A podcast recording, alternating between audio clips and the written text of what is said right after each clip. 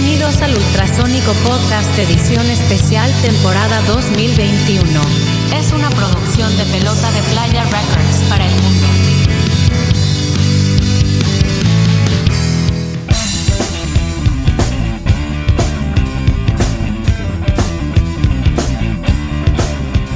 Bienvenidos al podcast. Salud, muchachita. Ya, salud. Salud, chavos. Buenas noches, muchachos. ¿Cómo están? Aquí de nueva cuenta su amigo, su compa, el super bajista supremo turbo del Ultrónico.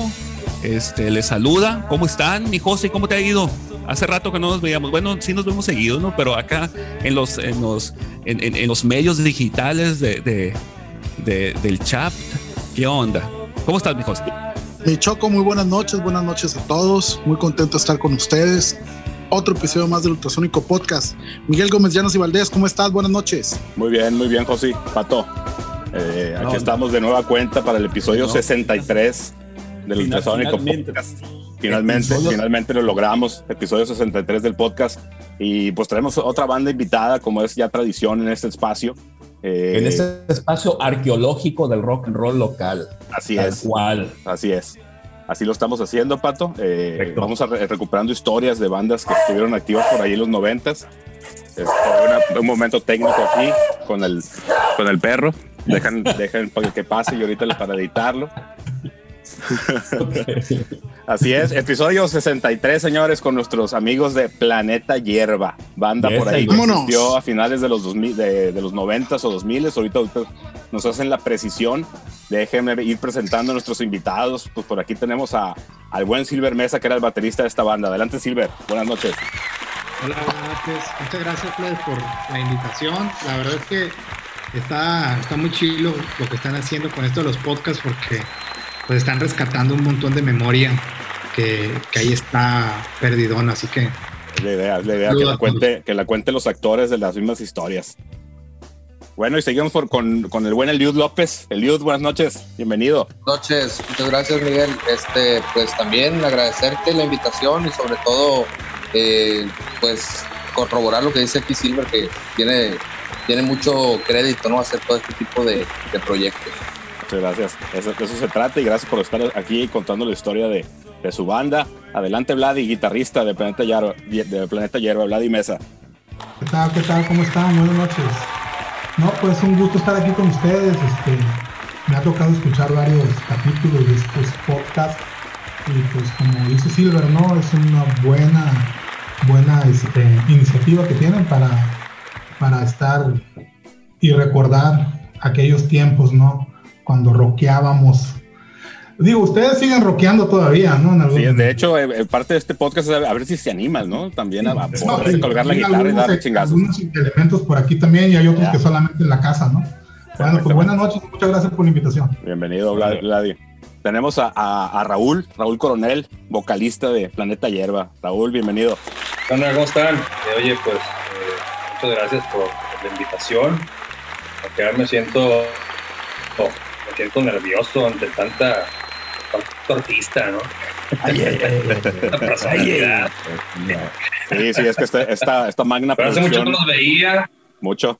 Pues, Eso sí, sí. no los veía. Este, a todos ustedes, sí, este, he escuchado unos podcasts ahí que han, que han hecho muy buenos. Felicidades.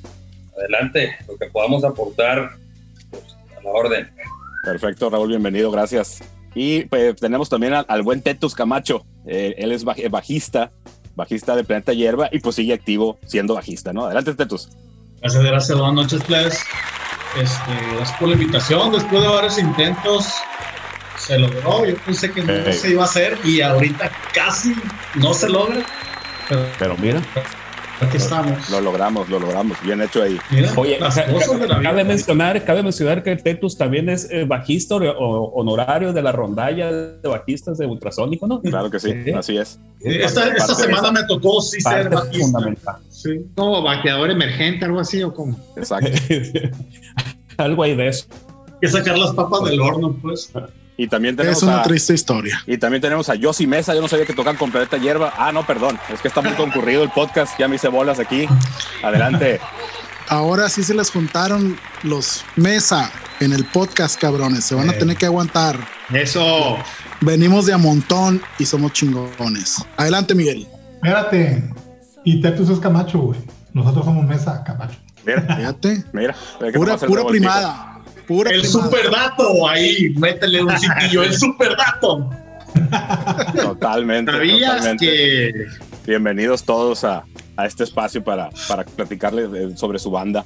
Eh, pues platíquenos eh, cuándo empieza, si tienen eh, algún recuerdo preciso de la, de la fecha del año cuando, cuando empiezan, si gustan platicarnos algún antecedente, alguna banda previa que haya dado forma a, a- a lo que era la, la, eh, espina dorsal de Planeta Hierba, pues también viene al caso. Ustedes nos dicen por dónde nos arrancamos con su historia. ¿Quién empieza? Eliud, tú eres el bueno, güey, ahí. Platica Pues, de la en la, en la escuela de música, güey. Sí, yo creo que eh, por ahí empezamos eh, con la inquietud, ¿no? El del Tetus y yo de hacer una bandita.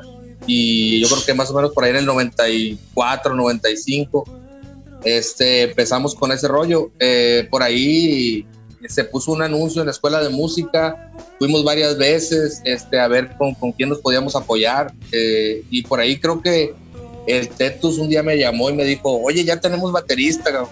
No, pues, ¿quién es? No, pues se llama Silver. Ah, pues jálalo. Ni me acordaba? Y fue, fue muy curioso porque le dije, oye, y, y, pues viste a varios y pues era el más chingón, ¿no? ¿Qué pedo? Me dijo, no, era el único que había. Me dijo, pues Muy válido, tráetelo, güey. Oye, Eliud, Y- ¿y, y- qué escuela y de música estamos hablando? ¿El EMUAS o- Fue en el, en el EMUAS. sí. Perfecto. Este, y, y estuvo muy curioso por, por cómo se dieron las cosas. Tuvimos un par de ensayos aquí en mi casa, este, pues mm, a como podíamos, ¿no? Conectábamos en modulares y así al modo, ¿no? Este, y, y tenía otro guitarrista, eh, yo tocaba la guitarra y venía otro guitarrista y ahí hacíamos bola, pero el chaval que venía pues era muy pisteador y cosas así, ¿no? Entonces, pues estábamos en otra frecuencia. Entonces por ahí dice el Silver un día que vino por él el, el Vladi a, a- recoger sus fierros. Este, dice, oye, pues mi carnal toca la guitarra, ¿qué te parece? El próximo fin de semana lo invitamos. Pues vamos dándole. Y ahí, ahí se inició todo, ya empezamos a agarrar todos los fines de semana en casa de Silver. Pues también servía que ya no movía la batería. Este, y pues nos aventábamos, y yo en camión, eh, con el ampli, la guitarra y, y, y era todos los fines de semana, de 2 de la tarde a 6, 7, ¿no? Era algo, pues bien cabrón. La neta que ya quisiera que muchos morros ahorita hicieran ese pinche esfuerzo por rockear. Este, y sí, o sea, era todos los fines de semana, 4 o 5 horas, y si se podía, a veces entre semana le dábamos también. Órale. Eh, pero sí, sí fueron bastantes años, hasta por ahí que empezamos a, a, a tocar puertas, ¿no? De, de querer tocar, por ahí tocamos una vez en la primaria, en una kermés, tocamos en varios lugarcitos, hasta que un día le dijimos al Polo que... En una Sí, yo, primaria, yo, ¿no? sí, yo creo que yo creo que nunca se nos va a olvidar, ¿no? La vez que, que le mandamos al Silver todos en bola. Oye, ¿sabes qué? Pues ve dile al Polo que si nos da chance de tocar en su tocada. Y, pues fue el Silver bien temeroso y le dice, oye, Polo, este, pues, ¿qué onda? ¿Te podemos abrir ahí en el, era en el Río Rock, creo, en esa época, en el Moon? Y el, el Polo, pues, ni nos conocía, yo creo que nunca nos había visto. Y, y, le- y el Silver le dice, pues sí, le dice, tocamos más o menos en el mismo rollo. Y no, no, no hay pedo, dice, lo que toquen, vénganse, vénganse a tocar. Órale. Y nos invitó y ahí, ahí abrimos esa brecha, ¿no? Empezar a tocar en ese tipo de lugares ya más, Oye, más, entonces, más de- a- enfocados. desde el 94 están, están armados. Sí, desde el 94. Órale, yo, yo tenía idea que eran más de finales de los, de los 90, muy, más, más cargados los 2000, ¿cierto? Yo Ah, traía, bueno, lo traía mal ese es que dato. El lío te está hablando de antes de Planeta Hierba, Ah, mira, ok, ¿no? O sea, Sí. eh, Ese fue el inicio de lo que era Instintos. correcto. Por ahí se dio la oportunidad de que éramos nosotros cuatro nada más. Yo cantaba y tocaba la guitarra, bueno, si se podía llamar cantar. Y por ahí eh, nos metimos un día al estudio de grabación, grabamos cuatro temas en el Jiménez. Este, grabamos cuatro temas. Esa grabación sí no sé dónde quedó, estaba demasiado fea como para conservarla. Eh, vimos la necesidad de, de- de tener un, un vocalista, ¿no? Porque yo la neta no la hacía. Eh, y así fue de la misma manera como encontramos al Silver, eh, rolando la voz. El, el Tony Ferrer por ahí nos recomendó al Carlitos. Llegó el Carlitos al ensayo, se acopló. Y, y ya fue cuando grabamos el disco de los instintos, ¿no? Eso fue en el 96.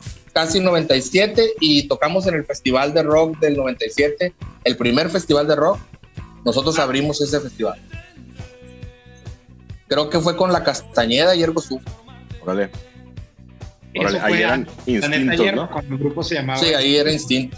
distintos. Correcto. Y esa y la mutación de, de instintos al planeta hierba fue así tal cual, se convirtió Fue en planeta fue hierba o se revolvió sí. la cosa y salieron, entraron y todo el tema. ¿Cómo fue? No- nos dimos cuenta que la música que estábamos haciendo como que no era lo que estábamos esperando a lo mejor en ese momento. Eh, queríamos ir un poco más allá, meter más cosas. Eh, en algún momento se platicó la idea de, de- otro tipo de voz. La voz del Carlitos era muy dulce, era muy, era pues muy pop, ¿no? Por así decirlo. Este, y, vimos la opción de, de, de, pues de sacarlo. Te oye feo, pero pues era la realidad. Eh, creo que por ahí yo fui el verdugo que le di la patada. Este, que pues digo, mi, mi carnalito, ¿no? Y todo, pero pues se necesitaba hacer eso. Alguien tenía que hacer el trabajo sucio. Entonces, este, Claro, claro. Sí. No, no, no, espérame, espérame, espérame. Pero ver, también no, la raza no, no sacas a un cabrón de la banda nomás porque sí, güey. Ese cabrón se brincaba los ensayos por ir a ver el Super Bowl, güey, no mames. Ah, no, sí. Sí había una razón de ser, ¿no? Había una razón de ser, pero, pero también, o sea, estábamos buscando ir un poco más allá con la cuestión musical Órale. Y, y- y ya teníamos el disco, queríamos probar otras cosas, ¿no? Otro, otro tipo de música. Eh, sentíamos que por ahí anduvimos en algunos, hasta me, acuerdo de unos concursos que había que, que- que no había ni rock y nosotros ahí andábamos de, de en el Olivia. Cosas que nos metíamos en cada chingadera que no había a veces ni pies ni cabeza. Es Entonces que queríamos así- darle un poco más de seriedad, así- ¿no? Así era entonces, era pues donde se pudiera, ahí, ahí hay que hacer ruido. Entonces, instintos eran, eran eh, tú, Eliud, Silver, el Así Vladi, el Tetus y el Carlitos Lee. Y el Carlitos Lee. Perfectamente. ¿Y en qué momento se da esa transición de hasta de cambiarle de nombre y cambiar de vocalista? Eh, yo, yo no me acuerdo muy bien en qué momento fue, pero fue después del festival. Fue como que vamos a hacer algo totalmente de cero y, y pasó lo del Carlitos. Eh, yo por ahí también, eh, junto con el Tetus, pues ya conocíamos a, a Raúl, que somos vecinos de toda la vida. Este, lo jalamos allá al ensayo y empezamos a crear nuevas ideas. De hecho, yo tuve un lapso en el que pues obviamente me salí, y, y- pero seguía de alguna manera ahí ligado, ¿no? Participando por ahí con, con lo que me, me- con lo que se podía y lo que a mí me gustaba estar ahí en ese, en, en la banda, ¿no? Este, por ahí hubo algunos intentos de querer meter teclados después, pero en, en el Inter del planeta eh, fue una, una cosa muy padre, ¿no? El, el- el cómo se fue dando el cambio, la transición, sí hubo un cambio, hubo una evolución y sobre todo eh, la manera en como nosotros ya teníamos un entendimiento, el- lo que es el Vladi conmigo, el Silver, el Tetus, había una, había una química. Yo creo que la química eh, base venía de, de nosotros cuatro. Obviamente el apoyo de los cantantes siempre fue algo que le dio el punch, Claro. pero sí siento yo que la química como banda la hacíamos nosotros porque éramos buenos amigos, nos la llevamos muy bien. Entonces, Muy importante eso. e- era, era eso, ¿no? Lo, lo que, lo que nos guiaba a seguir a crear algo nuevo, a ponerle otro nombre, a hacer ese- todo ese tipo de, de- de maromas, ¿no? Entonces, Y sobre en- todo en los el- sacrificios. En el 98 fue, digamos, el, el inicio de Planeta Hierba Sí, como como en tal. el 98, 99 empezó ya lo que es Planeta Hielo. Oigan, ¿y, y cómo se les ocurrió el nombre? ¿De dónde salió el nombre? Eh, eso también fue Sí. una cuestión muy curiosa, A ver. porque yo todavía estaba en la banda y, y este, estábamos buscando un nombre y al modo que todo el mundo propone puras babosadas. Y esa fue otra babosada debe- más, más que les gustó a todos. Eh, entonces fue como que, como que, ah, por el lugar donde vivimos y ese rollo, ¿no? Entonces, eh, el planeta hierba sonaba medio súper este, elevado y ese rollo que traíamos. Órale. Se prestaba un poco más al concepto, se podría decir. Correcto. ¿Y cuando Eh. arranca Planeta Hierba ya fue con, con Raúl? ¿O, o él se integró un poco después? Sí, ¿O, o ya cómo pasó fue, ese ya fue con, ya, ya ensayábamos varias canciones, creo que eran como unos tres o cuatro temas, eh, nosotros cuatro, y, y estábamos en busca de, de un vocalista, creo que por ahí hasta el Caifán fue y audicionó. Este, hubo varias cuestiones muy cómicas en, en ese inter, pero fue, sí, fue- yo, yo, yo lo sentí un poco también. Yo, yo lo sentí un poco natural porque empezó a cambiar el sonido. Fue en ese boom cuando ya estaba la naranja sonando en, en MTV. a nivel nacional la Lupita sacó otro sonido, o sea, ya se dejó venir ese rollo un poco más, bueno, un poco diferente a lo que se venía haciendo, porque Instintos incluso sonamos a las rolas del Vlad eran de los enanitos verdes, güey, o sea, sonaba, sonaba ese pedo, pues, este, tonos naturales, este, ya sabes, cositas de amor y eso. Y naturalmente, como quiero pensar que todos en Culiacán nos empapamos del rollo de la naranja y, y, ese, ese ritmo y el drum and bass que traían y algunos sonidos por ahí.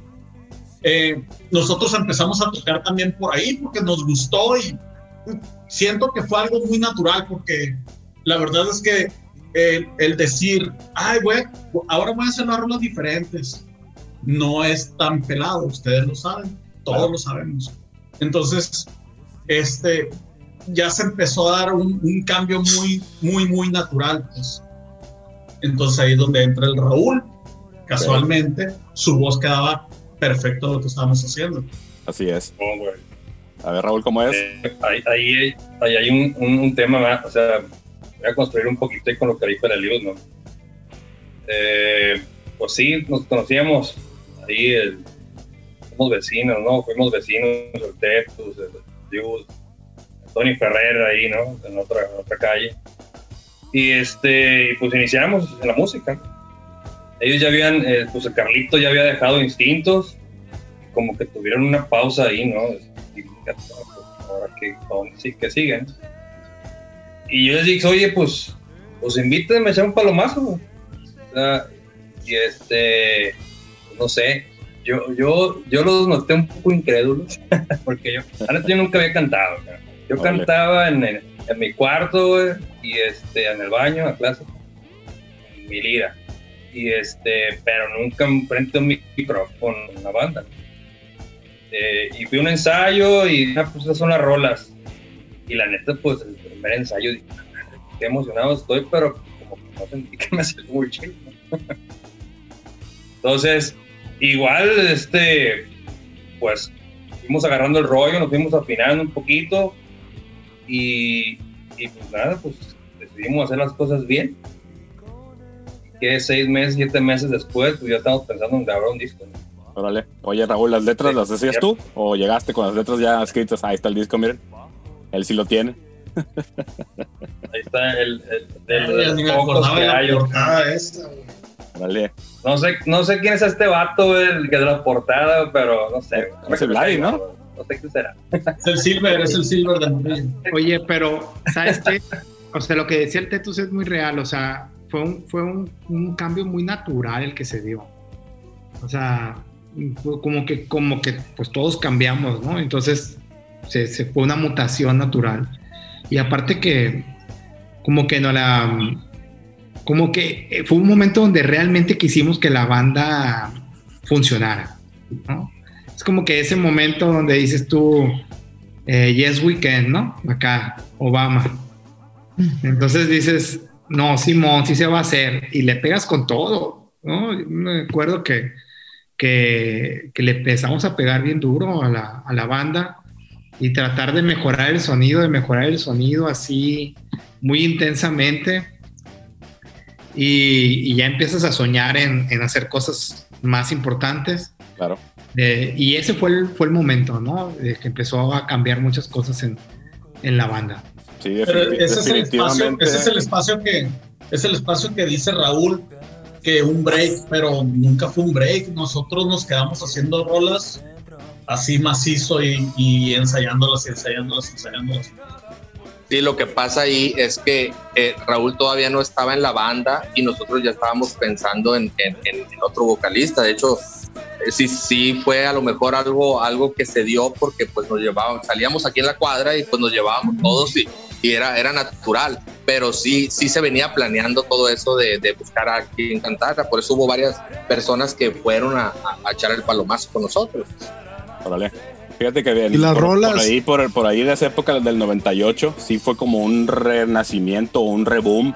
Y, y, muchas bandas que surgieron por ahí o que incluso ya traían trayectoria, agarraron un nuevo drive con los estilos que se estaban viendo. Fue cuando empezó a, a, fusionarse mucho la electrónica con el rock and roll y eso le dio otro, otro empujón, ¿no? A, a lo que se venía escuchando rock, sobre todo en México, ¿no? Que traíamos, eh, pues, a Caifanes, que eh, en buena parte de los 90 todo el mundo sonaba Caifanes, o a Soda Stereo o algo así. Y, y ya hacia finales, pues, se, se, como que hubo un switch ahí que, que, que, todas las bandas empezaron a cambiar en la búsqueda del sonido y del estilo, ¿no? Adelante, yo sí. Sí, yo les quería preguntar respecto de esas primeras rolas, cómo las fueron construyendo, quién, quién fue llevando las ideas, quién, quién fue generando las letras, los arreglos. La neta, eh, la neta, las ideas o la composición original era del Vlad. O sea, tengo esta rola que la hice en el, el 1922 y ya llegaba con sus tres tonitos, ¿no? Vale. Y ahí es donde le partíamos su madre y le empezamos a arreglar. Pues, okay. Batería bajo al modo, ¿no? Y ahí ya, ya empezamos a tocar con riff. O sea, ya empezaba a sonar más chilo, pues más chilo respecto a lo que veníamos haciendo cuando nos llamábamos de otra manera. Que eran, que eran canciones más facilitas, ¿no? más al, al rasgueo y al ritmo fácil, mm. la melodía feliz y todo el tema. ¿no? Fíjate que ahorita Así. escuchando, pues, ya había escuchado, pegado un llega su disco cuando me lo encontré en YouTube, que lo subió el Silver, y, y en el, hace un, un par de, de, meses que íbamos a, a, planear este episodio, que no se pudo dar por diferentes situaciones, pues ya le había pegado otro llega a su disco, y me acordé mucho de cuando los vi tocar por primera vez en vivo ustedes, y luego los conocimos y todo el tema, y, y sí se notaba esa parte que, que se escucha en el disco, obviamente, de esa experimentación, ¿no? Porque está la, la parte de la batería del, del, del, Silver, este, siempre con, con una búsqueda ahí, exper experimentando mucho en ritmos, en ritmos muy intrincados y luego, este, luego más, eh, más sueltos para que se integraran otros elementos. Tú, Tetus, con el bajo slap, por ahí, y, y, luego tocándolo, pues no como se tocaba el bajo eh, normalmente, digamos, ¿no? Como, como el contrapunto, mucha figura, cosas así. Y, y, nunca la guitarra del Vladi y el bajo nunca empataban del todo, ¿no? Siempre como que andaban por otro lado, pero siempre pues construyendo la canción y hablando de que eran un grupo de, de bajo, batería y guitarra, pues es, esa parte estaba bien efectiva, ¿no? Con todo y que hay momentos en el disco que sí se extrañan por ahí una guitarra extra de apoyo, ¿no? Pero bueno. Sí, eso, estaba eso. estaba súper super orgánico el sonido. Exacto. Y de, debo decir esto antes de que se me olvide. Adelante. Que yo siento que el disco que grabamos no suena a como realmente sonamos en vivo. Yo siento que en vivo sonamos un poquito más agresivo y si se hubiera capturado ese sonido en el disco, estuviera... A mí me gusta mucho el disco, ¿no? Pero estuviera mucho, mucho más chido, pues. Claro, es que fíjate que era, era, un, era, uno de los, de los detalles de ir a grabar al, al, estudio JC, que como era un estudio este, Ranger, que tocaban, grababan por ahí norteños y todo el tema. Este se, este se, grabó con el polo. Este se grabó con el polo. Órale, órale, fíjate. No, que, o sea, no, escu escucha la batería, la neta, está toda madre, ¿no? Pero hay ciertos arreglos que ya es de producción, Ajá. que en mi mente o en vivo sonaban bien explosivos, güey. Ok. Y, y, y, puedo dar algún ejemplo ahí en, en específico, pero no, no, viene el caso del caso. Pero la onda es que la guitarra siento que en, en general en el disco le falta, ese, falta, esa onda que hacemos en vivo, yo creo. Claro, sí, está desde, desde, muy bajita en volumen y a veces muy delgada en la ecualización o no sé qué temas ha tenido ahí, pero sí. siempre te, te digo, la, la, la, guitarra le falta nivel para estar eh, a la par de la batería y, y, el bajo, ¿no? Y pues ni qué decir de la voz, que la voz pues siempre está, estaba presente en el disco.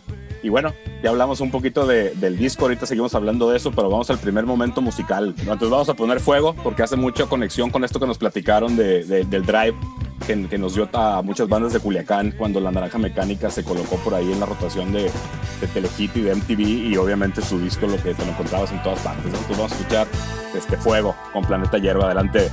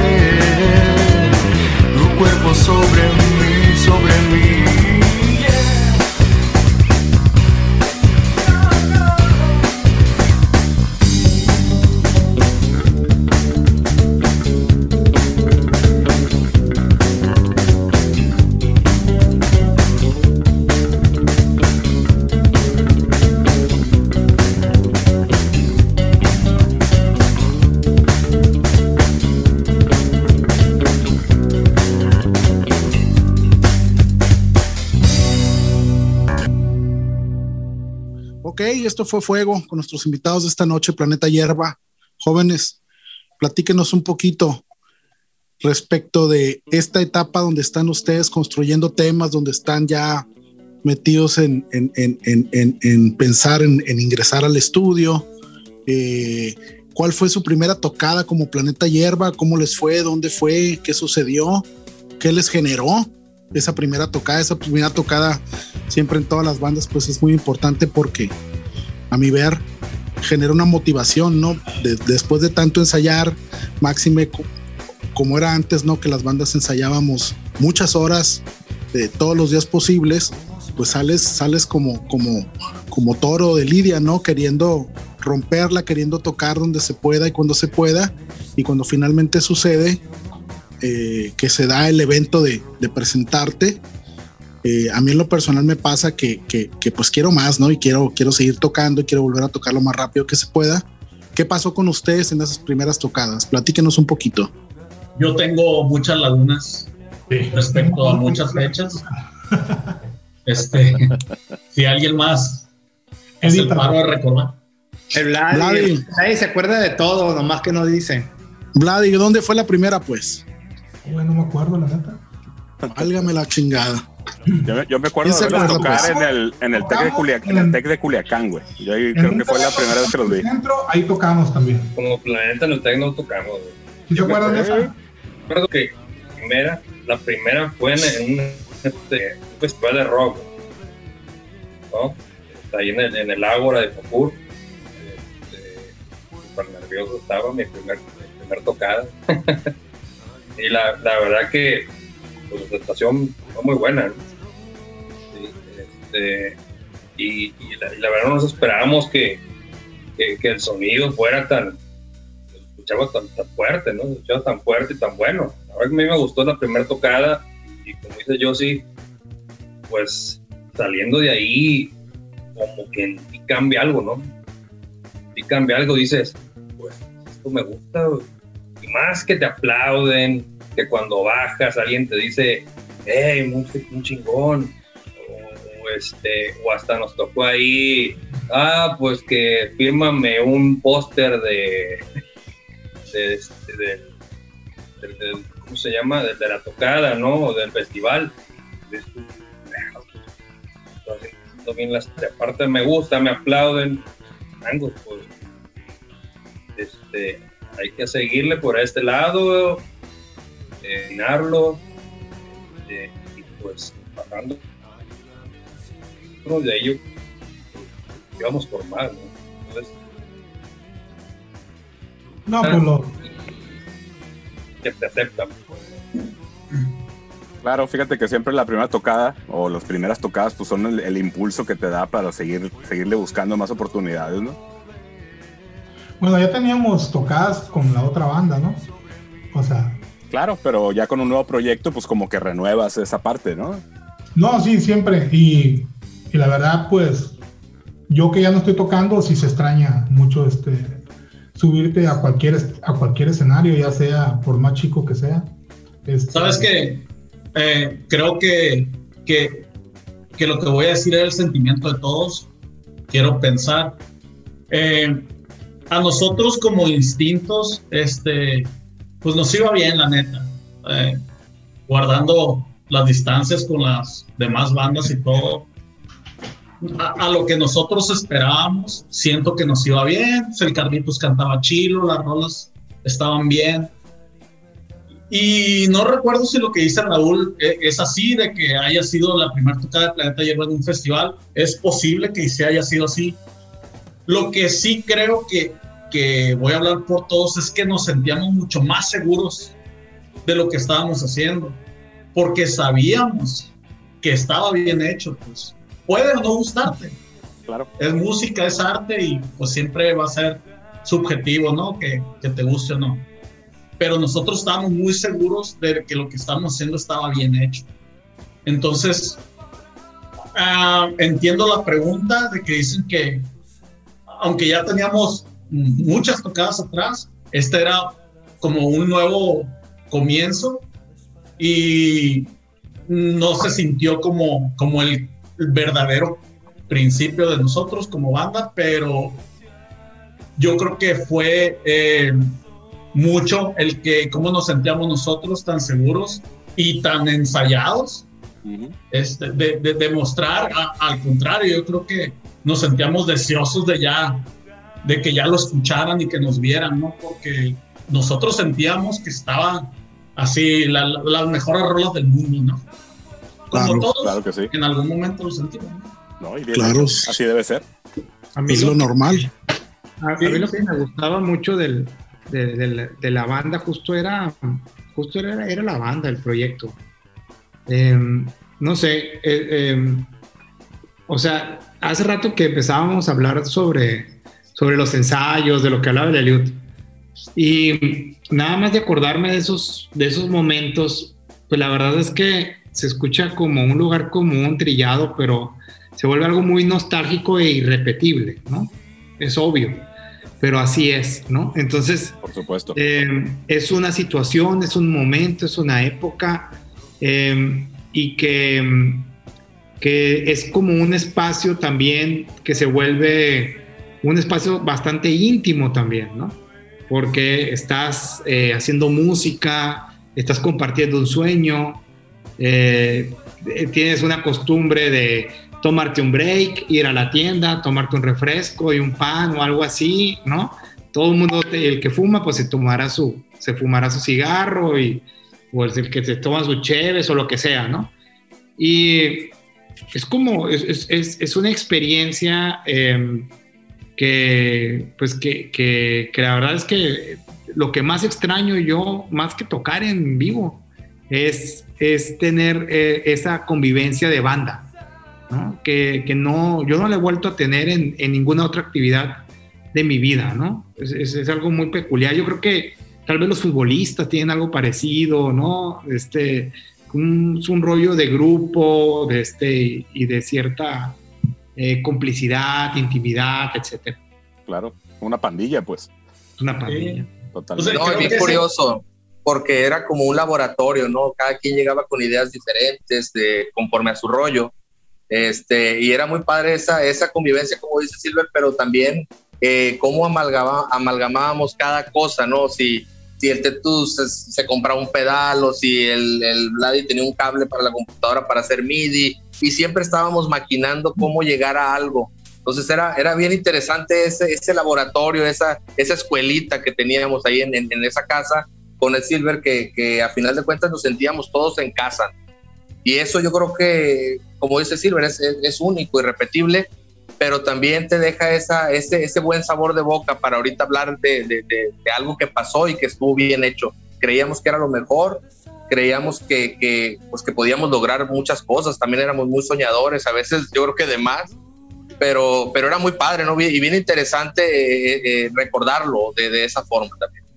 Bien dicho, bien dicho. Yo, yo recuerdo ese momento cuando uno llegaba con una, con una canción, una rola, y a veces que yo, o sea, yo sentía que estaba, estaba chida, chila la, la, la, canción aquí en la casa, después la repetía 5 o 10 veces, después decía ya no está chila, después llegaba y se las enseñaba y hasta pena me daba, pero entre, entre la banda dices, espérate, a ver, repítala, espérate, a ver, dale, tú dale allá, y empiezan a creer en lo que traes, lo que sea.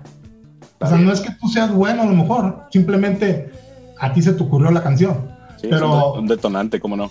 Sí, eh, eh, una, una, una, yo, yo creo que era la, la de siempre, el mecanismo de nosotros. Eh, el, Eliud también tenía letras, Raúl también escribía. También Raúl. Este, ajá, y tenía sus rolas, pero creo que la no variaba pues el hecho de que llegaran y el arreglo era pues prácticamente de todos. Pues. Correcto. O sea, yo podría decir que llegaba con, ya con las partituras de todos, ¿verdad? Pero para qué. pero no sabían leer. Sí, eso para qué. y música tampoco. Claro. ¿A qué? No, sí son bien padres esas, esas épocas de descubrimiento, sobre todo cuando estás descubriendo con tus amigos, ¿no? Que encuentras caminos sí, para sí, hacer las cosas y digo, sin rayar muebles, sin pe pecar de nostálgico, de que aquel tiempo fue mejor, todos los tiempos tienen lo suyo. Pues pues entonces no había YouTube ni había nada que te enseñara el camino corto para algo, ¿no? Entonces tenías que encontrártelo y buscarlo. Y se sentía bien padre cuando le atinabas a algo y decías, ah, chingado, así es como se hace tal cual cosa, ¿no? Y la encontrabas juntos con tu banda, ¿no? Sí, y, te voy a decir otra cosa que el, por ejemplo, el Tetus y yo eh, fuimos de los que más tocamos en, bandas eh, con fines comerciales, ¿no? O sea, para tocar en bares y etcétera, ¿no? Y, y el Tetus ha seguido tocando en diversas cosas, es el, es el más activo de todos, los demás prácticamente ya no tocamos seguido.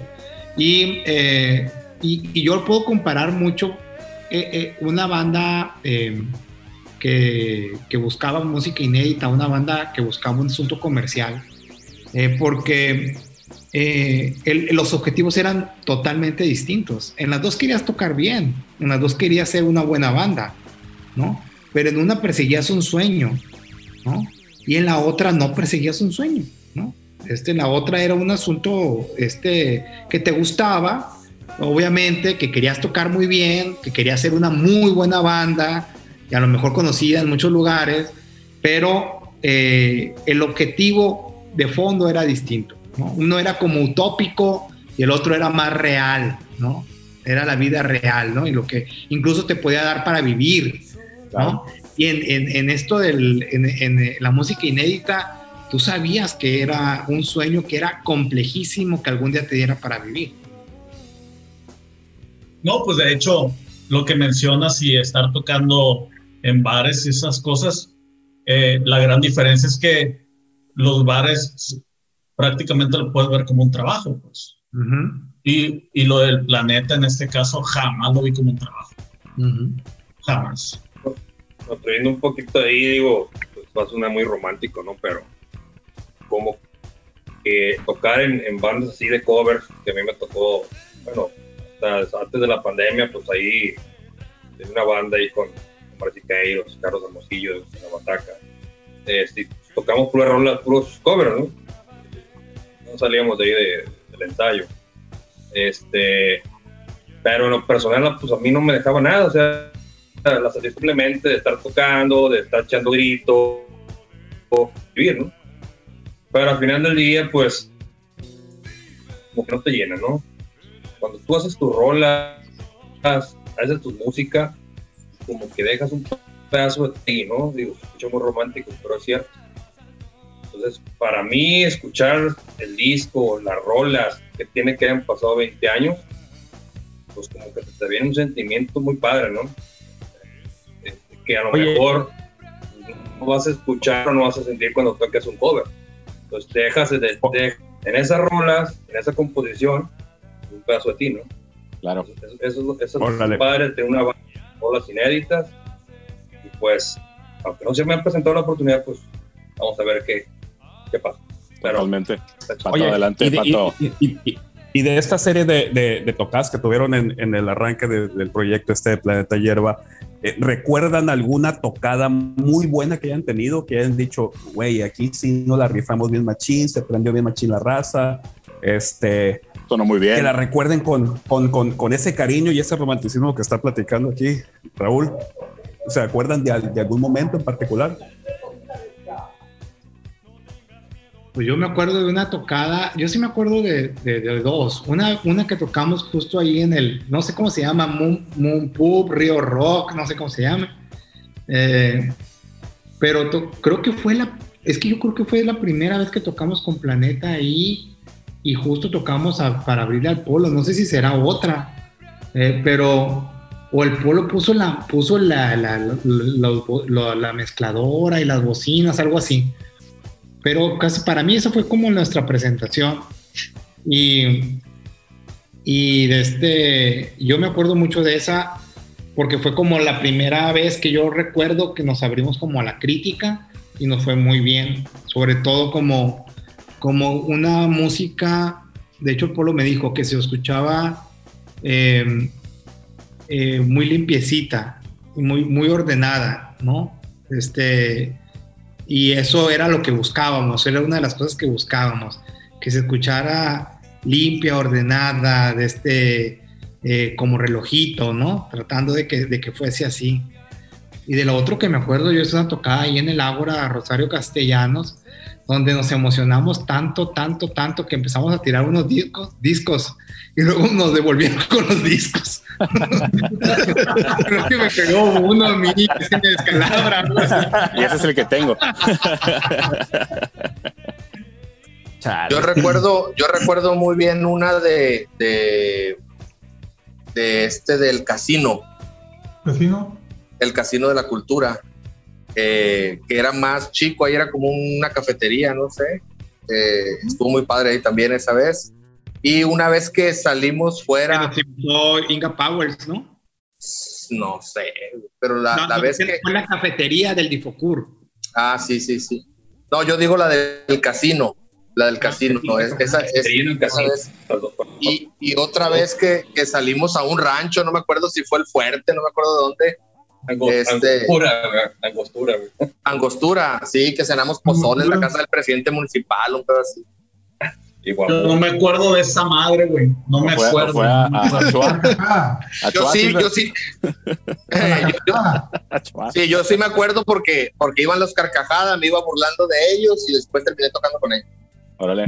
Yo, yo me acuerdo la, la de Guamuchil, este, que ya nos, nos sentíamos, yo creo que me sentía rockstar porque ahí, nos- ahí el gobierno, el Difocur nos contrató un, esos, esos camiones, yo creo que eran los Elite, iban saliendo los Elite y la onda, ¿no se acuerdan? Y que fuimos con los de Ángela María, fuimos a Guamuchil, hasta nos pagaron ahí un partido de hotel y eh, pues agarramos cura, ¿no? Y, la raza ahí de Guamuchil como, sí, sí aceptó, ¿no? Pero una experiencia buena. No, También ya, tocamos. ya éramos otro nivel. hay una tocada que no sé si recuerdan, que fue en el centro. Ahí donde era un, lo- un, un, este, un terreno de un... de Era la casa del pintor, güey. la casa del pintor. Pintor, güey. Ah, Que, ya, que vendían pisto allá adentro y, y era cooperación. Esa- ese día, si mal no recuerdo, tocaron los Gravy, güey. Estuvo chila esa. Órale, órale. Aquí ya conectó porque sí, sí nos platicaron de esa historia los Grey. Sí, sí. Ahí ya. Ahí Ya ya. conectó la escena. Oigan, ¿y, y todas estas tocadas eh, ocurrieron ya con su disco o el disco fue después? ya traíamos, ya tenemos el disco, ¿eh? ¿Sí? No, creo que, que no, creo que empe- em- empezamos a tocar y después fue el disco. Sí. Pero eh, la mayoría del material ya la teníamos, pues. Sale. Es pues, que sí, ensayábamos un chorro, pues así. Cada semana era religión el ensayo y producíamos mucho. pues. obviamente. Vamos, Mira. vamos, vamos retomando esa parte del disco. ¿Qué les parece? Porque es un disco que tiene 10 canciones, ¿no? Entonces ya nos dijeron que lo grabaron con el Polo. Eh, pues platíquenos cómo fue cuando ya se alinearon y dijeron vamos al disco. Adelante, Vladi. Dígame. Justamente en esa tocada del casino, creo que por ahí, en esa tocada estuve- estuvo el Polo y estuvo el Jero. Ok. Y creo que ahí nació la, la onda de, de ya grabar con ellos. Sí, sí, sí. Ellos te- por ahí estuvieron iniciando Zoom Records Sí. por esos años. Y un- bueno, no, ah, por ahí hablaba yo hace de los inicios de cuando éramos distintos, que prácticamente dice nadie conocíamos al Polo, pero yo sí lo conocía, pues yo soy un poco mayor. Yo sí conocía a, a mucha de esa, de esa bola de la escuela de, de música anterior, pues, ¿no? La que estaba detrás de Catedral. Ok. Sí, No, por güey. Ángel Flores. Oye, no mames, güey. Todos conocíamos al Polo, güey. El Polo no nos conocía a nosotros. Así es. Ah, el bueno. Polo es, es el, es el Sí, rockstar bueno. desde, desde principios de los 90. Sí, ¿no? no. Hay, no, que, hay que ponerlo ahí. Sí, no. no. Bueno, el Polo sí me conocía a mí, pues. Ándele. Eh, ay, ay, ay, ya salió el artista. Así es. Ah, asco el plebe. Ya, ya, ya me codeaba con la realeza del rock, Luigi. No, no, yo, yo iba a verlos. Báñalo y tómate, báñalo y tómate el agua. Dale. Re- retomemos de ahí, a ver, platíquenos ese, ese, ese carril que agarraron, decir ahora sí vamos a grabar. Tenemos todas estas canciones que han salido, estos ensayos este, arduos que hemos tenido. Vamos grabando. Platíquenos A mí me- ese proceso. Siempre está bien padre yo- eso. Yo recuerdo que a mí me pareció buenísima idea que pudiéramos hacerlo ahí y así con ellos por, por el sonido. Precisamente tú lo mencionaste hace rato y era un sonido que el Tacho jamás iba a sacar, pues ahí en los estudios JC. Por la misma naturaleza de, de, de su chamba, ¿no? Claro. Este, entonces cuando salió la oportunidad de poder hacerlo ahí con ellos, para mí era la mejor opción en, el momento, en ese momento, ¿no? Pero aparte, el, el, resultado final, la verdad, a mí, se lo repito, a mí no, no me convence del todo viéndolo ahorita, ¿no? Pero bueno, si, se hizo lo que mejor se pudo, pues está bien. Sí, yo creo que se hizo, se, se, hizo un gran trabajo, pero al, al, o sea, a posteriori, pues siempre, siempre quiere uno más, ¿no? Por supuesto, todo es mejorable siempre, ¿no? Yo creo, ¿no? Eh, y yo me acuerdo también que, que, el polo no nada más te echa la mano para grabar y todo eso, sino que también nos echó la mano con algún instrumento, creo que como teclados, sí, sí. ¿no? O sea, es como producción, güey. Hizo un gran, gran trabajo, hizo un gran, gran trabajo. Sí, yo, bueno, lo, yo recuerdo de esa grabación, recuerdo que prácticamente de los que más batalló fui yo, ¿no? Porque este, yo creo que el sonido acústico que ya sacaba se sirve en la batería, ya muy controlado, y Tetus conectado prácticamente a la línea, pues, ¿no? También muy controlado. Yo en aquel entonces no le ponía importancia, le tomaba importancia a controlar, digamos, el gear, ¿no? Es decir, tener ciertas distorsiones, este, saberlas manipular. De hecho, tenía un aparato que duré con él siempre, ¿no? Y no me preocupaba mucho por esas cosas. Estaba más preocupado por la composición y cómo sonar todos en conjunto que yo controlarme a mí mismo pues, con mi instrumento. Entonces, por eso cuando tocamos en vivo, digamos, sonaba mejor, sonaba como más agresivo, un poquito más rápido inclusive, menos amarrado el tiempo, pero, pero cuando ya estamos en el estudio, tú sabes, todo se revela, ¿no? Todo se nota, todo se nota, ¿no? Entonces, aquella equivocación que tenías, aquel detallito que te, te salía mal, aquel, claro. empezaba, empezaba a fallar. Entonces te das cuenta con que con que decías tú, bueno, está, sí se oye limpio, pero ¿con qué rellenas esto? ¿Con qué rellenas el otro? Se empezaba a, a notar ciertos vacíos, pues, ¿no? Claro, y sobre todo se empezó a notar, se empezó a notar que no tenías mucho dominio, sobre todo con los aparatos. Okay. Para, para empezar, prácticamente en aquel entonces no recuerdo haber tenido Ampli. Creo que nos conectábamos a un Ampli general ahí y ahí me conectaba, ¿no? Órale. Cuando llegamos con, con, con, Polo, me dijo, pues ahí está Marshall, ahí está el otro. No hallaba qué hacerle, o sea, no hallaba cómo moverle bien. O sea, soy sincero, pues, ¿no? Lo que, lo que Claro. sucedió en esa primera grabación, ¿no? Y entonces, este, ya empezamos ahí.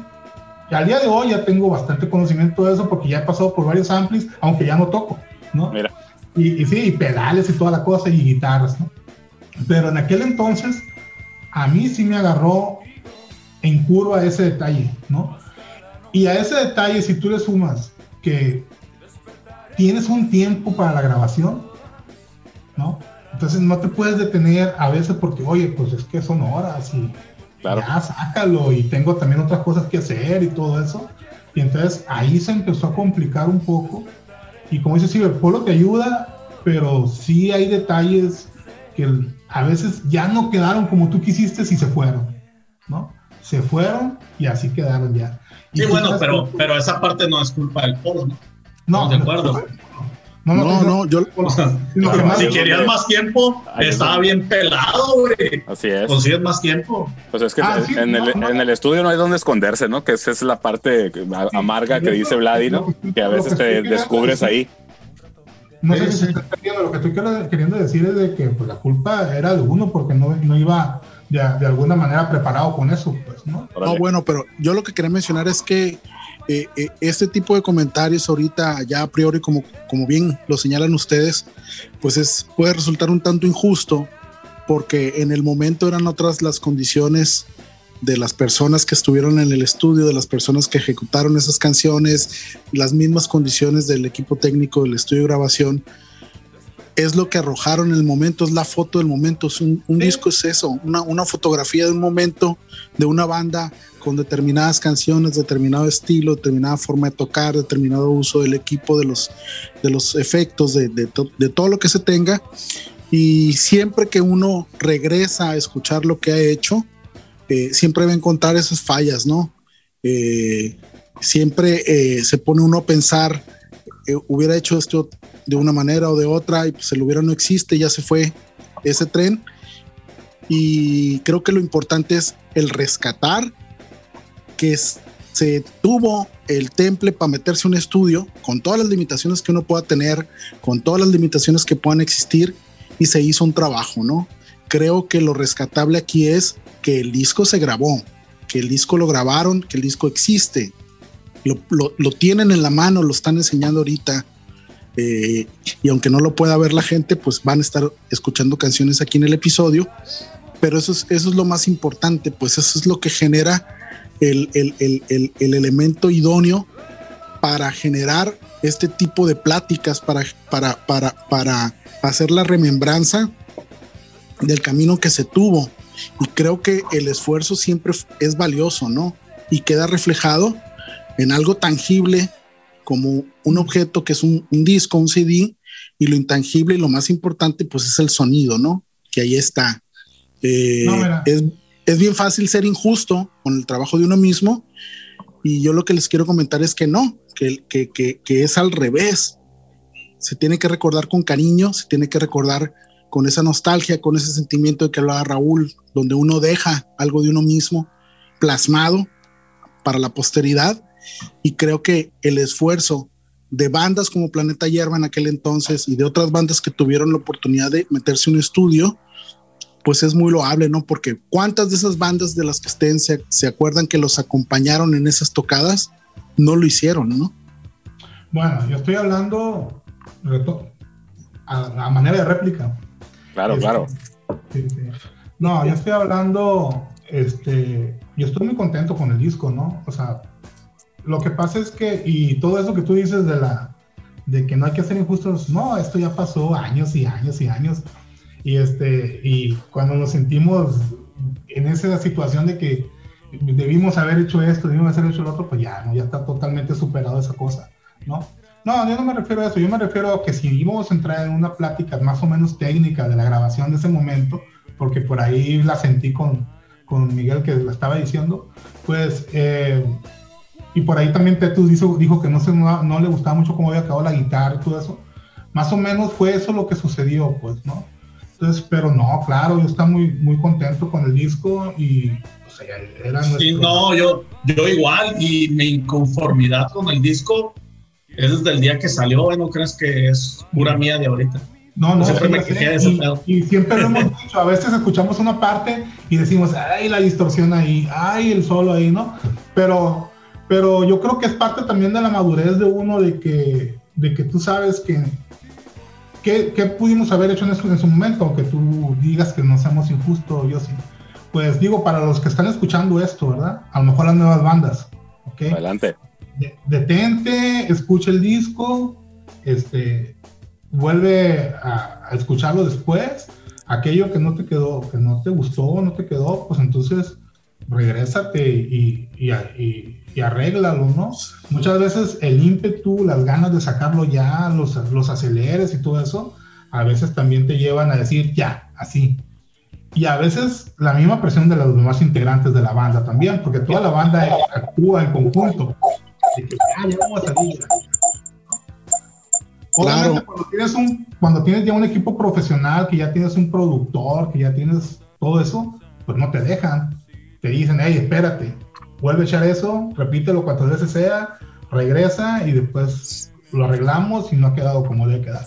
Pero claro.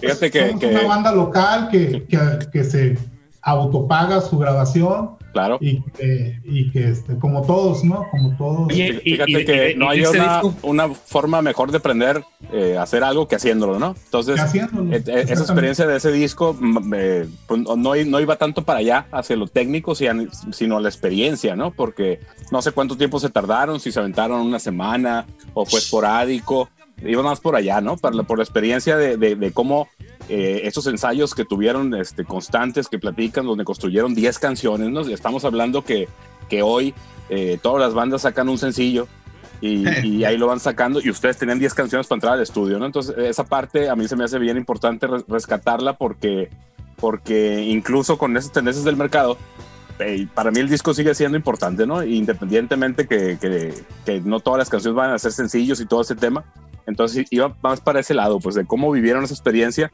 con el drive que traían de tocadas, de ensayar mucho, hacia llegar al, estudio, ¿no? Que digo, yo creo que todos los que estamos aquí, el estudio nos, se nos hace un lugar mágico donde disfrutas mucho, sobre todo cuando llegas con tus cuates a, grabar lo que traes, ¿no? Como ven, Híjole, pues, ¿qué, decimos? A ver, el- eh, sí, el- el- la, gra- la grabación siempre fue como que, como que el- uno de los objetivos principales. Siempre tocar, pues, pero también la grabación siempre fue uno de Claro. los objetivos principales, ¿no?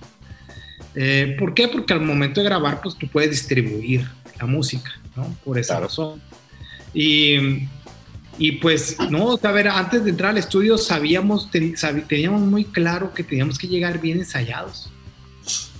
Al estudio no ibas a probar, ibas a, a- a- a- a grabar lo más rápido que pudieras, porque pues así son las condiciones de la grabación en cualquier estudio que no sea tuyo, pues, ¿no? ¿ok? Eh, y, y yo no quiero retomar mucho el tema ese de la guitarra, pero sí lo voy a retomar. Eh, Pero Sobre pinche Vladi. eh, yo creo, no, a ver, yo creo, yo creo esto, yo creo que salimos de ahí muy contentos todos. Yo no recuerdo que alguien haya estado inconforme, ¿no? Y, eh, y creo también que así era el objetivo. Eso se buscaba, se buscaba, era un momento donde se destacaba mucho la batería y el bajo, se destacaba mucho, ¿no? Y llegamos a tener una sola guitarra también, ¿no? En vez de tener dos, ¿no? Muchos tienen dos guitarras. Antes teníamos dos guitarras, ¿no? Cuando éramos distintos teníamos dos guitarras, según yo recuerdo. Eh, entonces, eh, así era el objetivo. Que después nos hubiera gustado, que sabes que debió de haber sido una guitarra más potente, si lo creo, pero eso fue después, ¿no? ¿No? Que, por lo tanto, creo, y para, para, para cerrar esto, porque sí lo he estado pensando, creo que si hubiéramos continuado con la banda, pues hubiéramos llegado a una nueva, a un nuevo sonido en, en tres años después, ¿no? De, de ese disco, hubiéramos tenido otro sonido, ¿no? No, Definitivo. recuerda que teníamos, ya íbamos para otro disco y teníamos, si mal no recuerdo, unas seis rolas que estaban de no mames. Y yo recuerdo una que, algo de Ángel, algo así, Mm. que, que yo decía, no mames, con esta onda nos vamos a ser bien famosos. Se, llamaba se Ángel. Ángel Eléctrico. ¿Ángel qué? La percepción. Ángel Eléctrico. Que lo en el la rola, ¿no? Y tristemente, tristemente, no se pudieron plasmar en un disco, este, porque la banda va, pero ese material que venía nuevo estaba bien, bien chilo. Totalmente. Fíjate que sí escuché esas canciones que no estaban en el disco. Eh, una vez Es que cierto, yo tocamos yo también me juntos en la, en la casa de mi mamá, que fue en el 2002, allá en la Lomita, en la terraza, y ahí traían Sí, sí, material sí. nuevo, no nada más las del disco, ¿no? Y sí, sí, me Sí, acuerdo sí. del Ángel Eléctrico, cómo no, Raúl. Es- esas piezas estaban muy fregonas, tú. Sí, yo estaba, yo estaba, estaba, estaba bien, bien entusiasmado con, con las nuevas canciones, la neta. El- la que No, más se recuerdo es esa. ¿no? Sí, claro, es que Ya, fíjate que si no hubieran grabado, a mí. si no hubieran grabado ese disco, eh, lo que sigue a lo mejor no hubiera pasado, pues, o sea, tienes que dar ese paso para subir al siguiente escalón, pues, es, siempre Sí, es sí, así. sí, sí. Hay una percepción que estoy. Bueno, pues creo que es Sí, te, te decía que hay una percepción en general entre los integrantes de que lo que seguía este, estaba padre, pues. Claro, yo sí. No, quería mandar a, a- a la siguiente canción, ya que estamos hablando del, del tema del disco, Adelante. de, de lo que pasó en el estudio, pues vamos a escuchar Bajo tus pies con Planeta Hierba. Regresamos.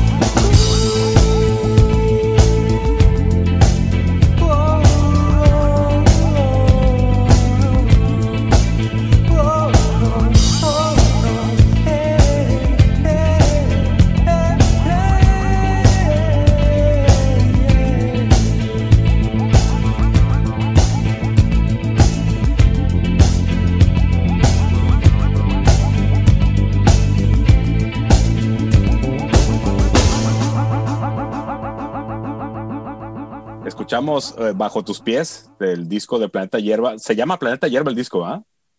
Sí. No, no, es, es self-titled. Y fíjate que esta canción, aparte de, de, algunos detalles que ahorita les comento, a mí cuando yo la escuché, que la escuché con ustedes en vivo y luego en el disco, se me hizo bien padre porque como bien dijeron ahorita, es larga la canción, es lenta, eh, da un tempo. Y se me hizo bien padre cuando los vi en vivo haciéndola, porque pues tiene capas y va evolucionando la canción, tiene esta secuencia del revir, que ahorita platicamos esa historia, el pato se va a acordar muy bien del revir. Este, se me hizo bien padre que en vivo se dieran el tiempo de tocar una canción así de lenta y así de detallada y así de larga, ¿no? No era común, no era común que una banda local, que siempre era todas las bandas en, en chinga, vamos tocando para que ya se acabe, e incluso tocabas todo más rápido, que se dieran este momento de tocar una canción de, estos, de, este, de este estilo que acabamos de escuchar, este, con todos estos detalles y con todos estos matices y cómo iba creciendo la canción y la duración, pues ni se diga, ¿no? Era de, de mis muy favoritos de ustedes, Planetas Hierbas, eh, de esta canción. Entonces, eh, pues por, por ahí construyendo, pues me acuerdo cuando los, cuando los conocimos, que ustedes traían el Revir, el Pato y yo apenas estábamos empezando a usar esa tecnología y ustedes tenían unos mods que, que, hacía que sonara diferente el programa, ¿no? Entonces estábamos yo el pato chinguelos y chinguelos, no me acuerdo si por correo o algo así de pásenos los mods porque queremos esos sonidos y la chingada. No me acuerdo si era el Silver o el Tetus al que estamos, dale y dale. Al Vlad, seguramente. el Vlad era el bueno. Seguramente no se los pasé. Sí, no, yo, ¿No te acuerdas del review, Pato? Pasado, no, no, me acuerdo, pero, pero, pero segura, sí, sí me acuerdo, pero seguramente era correo postal y a lo mejor nomás los imprimió y nos los mandó así. Les, les, les, les, los volanteábamos en su casa, pásenos los mods. Oigan, y aparte, a, a, a, raíz de todos esos sonidos, este, teníamos la necesidad de tocar consecuencias. Así es. Y lo mejor de todo es que nunca tuvimos tecladista. Pues. Así es. Esa era la mejor parte. Entonces, lo que fuera necesario con tal de evitarnos eso, estuvo chido. Sí, y déjenme recuperar otra historia. Nosotros estábamos grabando nuestro, nuestro primer disco como ultrasónico en, en, los, en el estudio JC y llegaron el, el Silver y el Vladi ahí al estudio a regresar unos micrófonos, algo así al Juanón. Y estábamos grabando Sueños de Gato, Pato, la, el track aquel experimental que el Bruce nos apoyó en pegar uno, dos, dos, veces un patrón de, de un disco de, de la Future Music con un patrón rítmico. Uh -huh. Y yo estaba tocando la guitarra con slide. Entonces llega el Vlad y me dice, ah, es que para tocar la guitarra con slide hay que afinar la guitarra el mi abierto. Y yo, chingado, ¿qué es esa madre? Dije, sí, a huevo, a huevo, o sea, así es, ¿no? Güey, a huevo, así es. By the way, yo fui el primero que llevó las notas al ultrasónico, porque siempre le decía, hey, güey, es que esa rola va en A, E y F. Y esto es, estás loco tú, sácate de aquí. Va así. Y nomás me hacían acá dedos chuecos, así como si tuvieran calambre estos vatos. no sé ni madre de eso. Ahora, ahora, ya saben, y son muy buenos, ¿no? Pero ahora sí. Eh, ahora sí oigan, oigan, jóvenes, y recuperando lo que nos platicaban ahorita de que a, a raíz de, del primer disco, pues ya tenían nuevas canciones que no llegaron a, a quedar en un disco. Eh, Planeta Hierba tiene una fecha de fin o simplemente se, se desvaneció en el tiempo y en el espacio. No los agarraron con drogas en el camión aquel. Fueron saliendo del tambo poco a poco. no. y se echó uno ahí, fíjate que, fíjate que Planeta Hierba puede quedar en los libros Guinness como la banda de rock más sana del mundo, de la historia. Sí, eso sí. sí. sí. El único que fumaba era el libro y se salió. Ah, lo, lo, sacaron porque fumaba, obviamente. Sí, eh, no, iba con, no iba con el creo que, estilo creo de que la una mala influencia. Demasiadas Coca-Cola Light al día, también eso dijimos. Eh, no, no, es normal. Sí, no, güey, este, éramos súper, súper sanos, ¿no? Súper, o sea, de más, sanos de más. Oigan, ¿Vale? yo les quería preguntar, retomando un poquito el tema del disco, lo graban, lo maquilan, ya lo tienen en la mano y qué pasa, qué sucede. E esa primer tocada donde ustedes ya llegan con su disco y lo, y lo, presentan de alguna manera, no sé si hacen un evento ad hoc o simplemente es eh, generar una tocada y, tocar lo que esté en el disco y, y compartirlo con la gente. ¿Cómo les fue eh, al momento en que la gente recibe el disco? Creo que creo que hicimos una tocada en el Moon o algo así. como a Ajá. manera de, de- de- de presentarlo oficialmente. Órale, qué chingón. ¿Y, y qué tal? ¿Cómo estuvo? Sí, yo creo que esa fue la que te, la que digo yo que el Polo nos puso el, el equipo de sonido. Ya. Hay, hay que recordar que, que tuvimos una rueda de prensa, ¿no ¿se acuerdan? Ahí en el café de, de Ipopur. Que, o sea, por ahí fotografías, sí. Bien. Ah, es cierto. O sea, no, ya me acordé. La, la verdad que sí estaba Estuvimos en lleno. periódicos. Estuvimos Periódico, en, en Canal periódicos. 3. La verdad que estuvo chilo y pues uno se siente rockstar, aunque en el momento rockstar acá local, ¿no? Claro, de eso se trata. Siempre se ha tratado de eso. Pero yo traigo la este- duda, yo, yo- yo traigo esta duda de este disco, ¿hubo copias, mandaron a maquilar o nomás estuvieron sacando copias en modo casero? No, según yo, no maquilamos. No, Lo que siempre fue casero. Lo que tratamos de hacer lo más, lo mejor que pudimos con, con este, con impresiones, con cajitas, con calcomanías, ¿no? Pero no maquilar, no, nunca maquilamos. No. Nunca ¿Y como maquilamos profesional. por ahí? ¿Cómo cuántas bueno, copias habrán, se habrán quedado? No, sé, pero Miguel tiene una y, y ahora una, vale ¿cómo una lana. Así es. No, sí, sí salieron, sí salieron varias. Yo tengo varias por ahí. Hicimos muchas. No, no, no, pero lo que dice el pato, creo que quiere decir que si cuántas copias se hicieron y se repartieron o compraron o regalamos. O... Sí, estamos Creo hablando que- de. No sé, tú, tú dite, pues, tú dite. Sí, no, no, no, no, es que no recuerdo un número, pues, pero por decirte que te gusta 400. Sí, cientos. No sé, Cientos, 400, fueron cientos, sí. Sí, yo me- Sí, ya, sí, me, sí. ya me acordé de las cajas con, con Sí, los sí, discos. Fueron muchas. Y los, los, los Sí, sí, trabajamos. sí. No, siempre sí fueron bastantes, bastantes. Y, y, y- y más, pues que se los hayan regresado en que- esa tocada que platicaron ahorita. ¿no? No, bueno, acuérdate, acuérdate que antes cuando, cuando quemabas los discos los reproducías, pues la torrecita traía sus, que 50. eran 550 discos, Sí, una ajá. cosa así. Sí, Pues, se- seguramente se fueron varias torres de esas, ¿no? sí. Sí, es probable. Creo la que lo- es que no.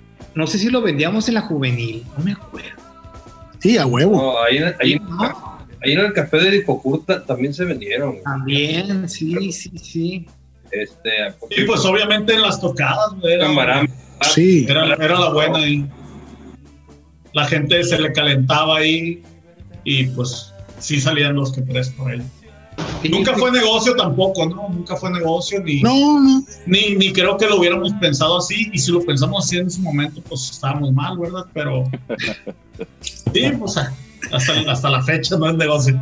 Este, pero, pero sí, sí, sí, sí hubo respuesta bastante positiva. Yo creo que más de lo que esperábamos. Sí.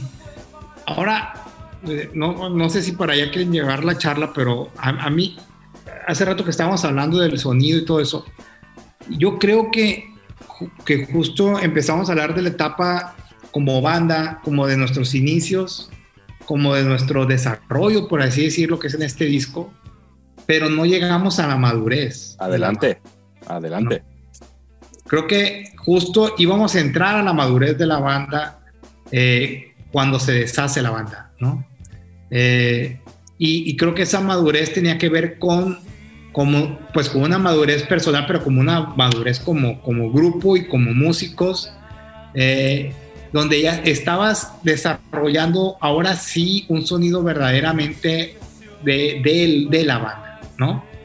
O sea, como que estábamos encontrando un sonido de la banda ya. ¿no? Un Y ahí- sonido propio. sí, Sí. exactamente, Sí, ¿no? sí. Ya estábamos encontrando un sonido propio eh, y, y- y, pues ahí es donde truena todo, ¿no? La verdad yo no sé ni por qué tronó. Yo creo que tiene que ver, no sé si... No, era, era, tronó más que nada por Peligroso La- tema. No, no, no, no, no. Eh, tronó a mi ver por, por las carreras de cada quien y el rumbo que Sí. fue tomando la vida de cada quien. Sí, sí, Este, sí. El Silver estaba terminando su carrera, mismo caso del Raúl, o sea, cositas así que ya la vida pues nos estaba separando, pero eran esas circunstancias, o sea, yo no, yo no recuerdo haberme peleado con Vlad, por ejemplo, No, pero pinche guitarra del Vlad, o sea, Ah, pero sí, Yo tiene- creo. En general eso pasa, te, te, te, te va, te va forzando la, la, la, Sí, sí, sí. las vidas, se van volviendo casi incompatibles, pues, ¿no? Pero no por malas ondas, ¿no? Eso sí, malas Yo, ondas. yo, yo, yo creo que también en su momento, y ahorita hablaste del tema de madurez, tú, Silver, yo creo que pa- también, o sea, traemos otros otro camino, algunos hijos, este, eh, queremos terminar nuestra carrera y algunos otros temas, ¿eh? que la novia, que- este, pero también yo recuerdo que los ensayos ya no eran constantes, ¿no? A lo mejor llegaba el momento que estábamos dos personas solamente, ¿no? Porque los demás a lo mejor no acudían, por compromisos, o sabes que no voy a poder ir porque me salió un tema familiar o con mis hijos, este, y pues ya no íbamos. Entonces, lle- llegó el momento de que, pues, naturalmente como que esto se fue disolviendo. No, es- no hubo una fecha que eh, peleamos eh, y dijimos, ¿sabes qué? No, pues aquí ya no los quiero ver y la onda. Sí, fue natural, pero fue natural, ¿no? Los compromisos, un poquito la inmadurez que traíamos en el momento, aunque sabíamos que la banda pues estaba sacando rolas buenas, que estaba encaminando a un proyecto padre, pero bueno, nos falta un poquito ahí de organización y madurez, ¿no? Sí, yo retomando un poquito el tema ese eh, de las canciones que se quedaron ahí en el, pues en el ensayo, en el tintero, se puede decir.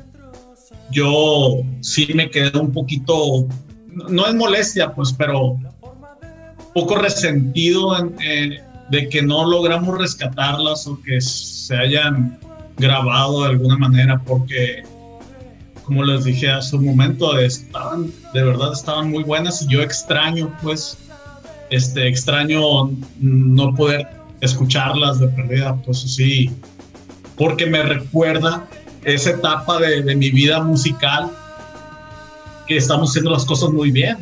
Obviamente ahorita yo estoy, yo estoy en, en- en otra etapa, pero como lo mencionaban, justo ese momento era una, era una, un parteaguas, ¿no? De, de la vida de cada quien. Y ve, aquí estamos recordándolo. Así es. Claro. Vladi, tú decías que, que había algo espinoso ahí. ¿Con quién te peleaste, Vladi? A ver, dinos aquí. Hey, Para que controversia vende. hey. No, es juego. No, lo que pasa es que abonando lo Son muy aburridos para eso, Michael. Ya, controversia. Sí, no, no, ya te controversia. dije, Ahorita, ahorita los pelos. No, lo que pasa es que eran nueve años ya. Nueve años, creo que como Planeta Hierba. O no sé si conjunto con todo, ya no me acuerdo. No, todo, ¿Eh? todo. Y, no, no, no hablo de hartazgo porque nosotros nunca nos peleamos, siempre nos llevamos bien y todo. Simplemente que es como dice Tetos. Ya cada quien empezaba a tener otras, otras cosas, otras miras. Y, y si por ahí de vez en cuando, o sea, de- caía en un bachecito tu banda, pues como que ya no tenías la misma tolerancia, pues, ¿no? Decías tú, híjole, pues yo quiero llegar y pegarle y que esto fluya. Y a veces, este, y no lo por mí, ¿eh? Yo siento en general, no digo que esto sea mi caso.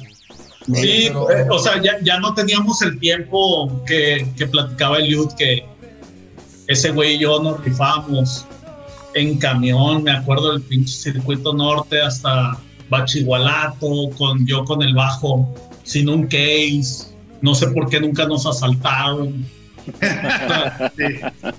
No, de, de verdad, o sea, Era, estamos era- era hablando de... otro México todavía ahí. Era No, no, no, México. estamos hablando del... No voy a exagerar, estamos hablando del 93, si te gusta Ajá. a que un vato guitarrista y no, que vamos a ensayar, nos íbamos en camión, llegábamos, tenemos que caminar a la casa del vato y el vato no estaba en su casa, pues íbamos para atrás.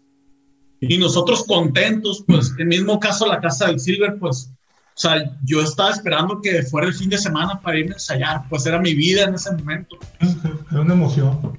Sí, o sea, obviamente ya después de tantos años, pues ya eh, la vida, no sé, de la Cambia. escuela, laboral, lo que sea, pues ya no tienes el tiempo para esas cosas, ¿no? Totalmente. Entonces, Fíjate se va que desgastando un poquito, pero la, la, la fortaleza de, de, de, la banda que tuvimos también fue una debilidad, creo yo, que es el tomarte las cosas demasiado en serio, ¿no? Eh, porque la, la, banda nos la tomó muy en serio, o sea, eh, este, disciplinada, ¿no? Y, y, creo que eso también fue su debilidad, ¿no? O sea, era todo o nada, ¿no? Llegó un momento donde fue todo o nada. Y, y, y, creo que eso fue, ahora yo pienso que fue un, un, error, ¿no? Este, debimos de habernos relajado un poco también, ¿no? Este, disfrutarlo, camaradearlo, ultrasoniquearlo. A huevo. ¿No? Este, más regla. Oye, de repente se me olvidó el do. Ay. Lo hice por el pato, ¿ah? ¿eh? ¿Por qué más? ¡Ey, ey, ey! Somos, somos, somos, amigos tú y yo, somos bajistas, estamos solos contra el mundo. Nomás Unidos. cuenta la bola de guitarristas que hay aquí. Unidos. No, no, no, le sigas el juego. No, no te van a querer más. Yo sí te voy a querer más. Estos no. Estos no son tus amigos. Yo sí soy tu amigo. Te no, eh, no es tu familia. Y, y yo soy amigo de los dos de manera natural. Tú y yo somos de la misma tribu. Estos rascatripas Jamás, olvídalo. Oigan, yo les quería preguntar, eh, ya a la luz del, de, del, tiempo transcurrido, de los años que han pasado, en aquel entonces, pues Culiacán era prácticamente muy distinto a lo que es, a lo que es hoy, a lo que se vive hoy, a lo que sucede hoy. En todos estos años que ustedes estuvieron juntos, eh, ¿cómo veían ustedes la escena, cómo, cómo se relacionaban con las demás bandas. Eh, ya nos platicaron un poco de la conexión con Polo y Ergo Zoom. Eh, ya nos platicaron su participación en, festivales de rock. Eh, nos platicaron de su grabación. Pero el ambiente, el ambiente de Culiacán en aquel entonces, donde no había muchas veces lo que hay hoy, pues, que bares para tocar, material propio, etcétera. Entonces generabas tus tocadas o te arrimabas a las tocadas que generaba eh, la autoridad cultural, ya sea estatal o municipal. Pero había mucho roce, en mi opinión, eh, no, no en un mal sentido, sino mucha convivencia con, con otras bandas. ¿Qué es lo que recuerdan ustedes de aquella época? ¿Cómo ven la situación hoy en día? ¿Qué le pueden comentar a todas estas personas que ahora tienen una banda, que son gente mucho más joven que, que nosotros y que están incursionando, que tienen ya algún tiempito tocando como, como bandas eh, con material propio? Eh, a mí me gustaría decir algo sobre eso. Eh, en el momento en el que yo empecé a tocar y, y, y me, me enganché me enganché muy duro con, con la música. Eh, empecé a ir yo a las tocadas. Es que yo el Eliud lo conozco de, de, toda la vida, se puede decir. Y nos la pasamos en las tocadas. Eh, cuando hicimos nuestra banda, pues hacíamos tocadas, o sea, donde fuera, pues. Eh, a, a lo que quiero llegar con esto es que a la distancia decimos, no, es que era muy complicado, ahora hay lugares. Para mí lo natural era hacer tocadas o ir a una tocada que, que hubieran organizado, no sé, ustedes o los Ángela o el que gustes. Habíamos 500 bandas en ese entonces. Imagínate, con esa escena tan grande, porque estaba enorme. Eh, para mí, lo natural era, era, era como mi, con mi playground, ¿no? Con tu ecosistema. Sí, para, para mí el que no haya tocadas ahorita o que no las hagan o que, o que digan que está complicado, para mí es antinatural. Yo lo veo de verdad antinatural a lo que yo viví y te estoy hablando de hace, no sé, 20 años más, más de 20 años. Yo, yo pregunto eso porque yo estoy desconectado de, de todo ese, de todo el rollo rock local ya casi no hay tocadas.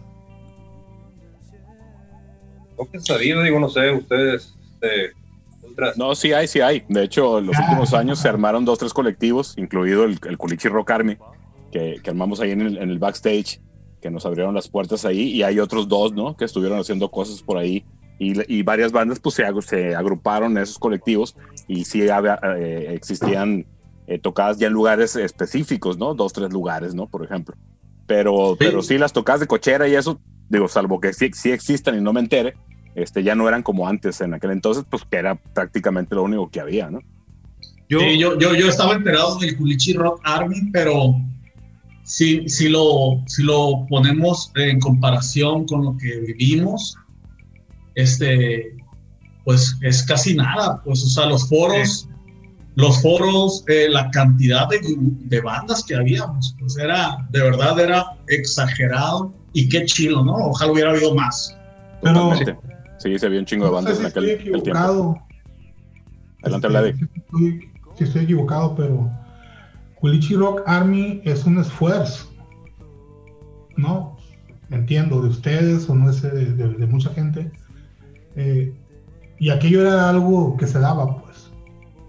O sea, estaba la escena local del rock y se daba, no, no, no había que hacer ningún esfuerzo de nada. Salieron bandas y salieron bandas y, y fue ese momento. ¿no? A eso después le siguieron otras bandas, este, otra, otra época, por decir así, y pum, parece que bajó, bajó mucho. Y ahorita, hoy en día sí hay, de hecho, yo en mi trabajo, ahorita ya que ya no estoy ahí, conocí varios chavos ahí, varios, varios morros que, que tocaban, y, y se me hacía bien, bien curado porque le decía, ¿y qué tocan? No, pues tocamos post-rock. Y yo, O está bien. Y Ajá. ¿qué es esa madre? Le decía yo. "Ah, pues", y me ponía música, me ponía música, me ponía una rola, me ponía otra rola. Reggaetón punk. Entonces ya luego vi una tocada que hicieron, este, y vi que, que iban bien poquitos a la tocada. Y que se formaba un círculo, y ellos tocaban en el medio, y se formaba un círculo, y, y las, las rolas ni, ni, no tenían ni voz, ni, ni cantaban, ni nada. Era solamente instrumental. Entonces yo digo, ¿cómo cambian las cosas? En aquel entonces, si, tú tocabas algo así, como que había poca tolerancia, porque era otra cosa lo que, digamos, estilaba. Quizás esa, esa, esa música que se está consumiendo por las redes o lo nuevo, hay esa tolerancia ahora de, lo- de los mismos morros este, por escucharla.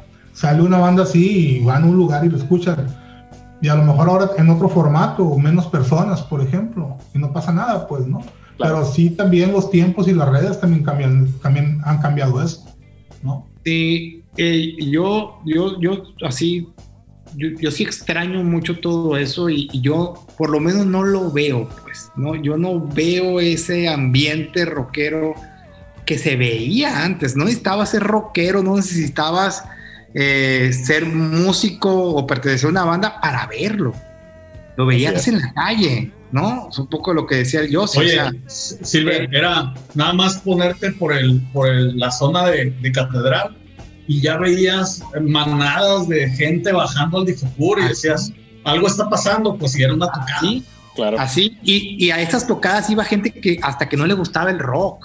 Yo me acuerdo que iba mucha gente que no, que no le interesaba el rock, pero le llamaba la atención y era- servía de esparcimiento, incluso iban familias, así, ¿no? Así. Eh, y yo no veo eso ahora, o sea, yo no veo esas tocadas, no sé si se hacen en lugares ocultos o, o todo lo monopoliza el Culichi Rock Army o no de sé hecho, qué sí.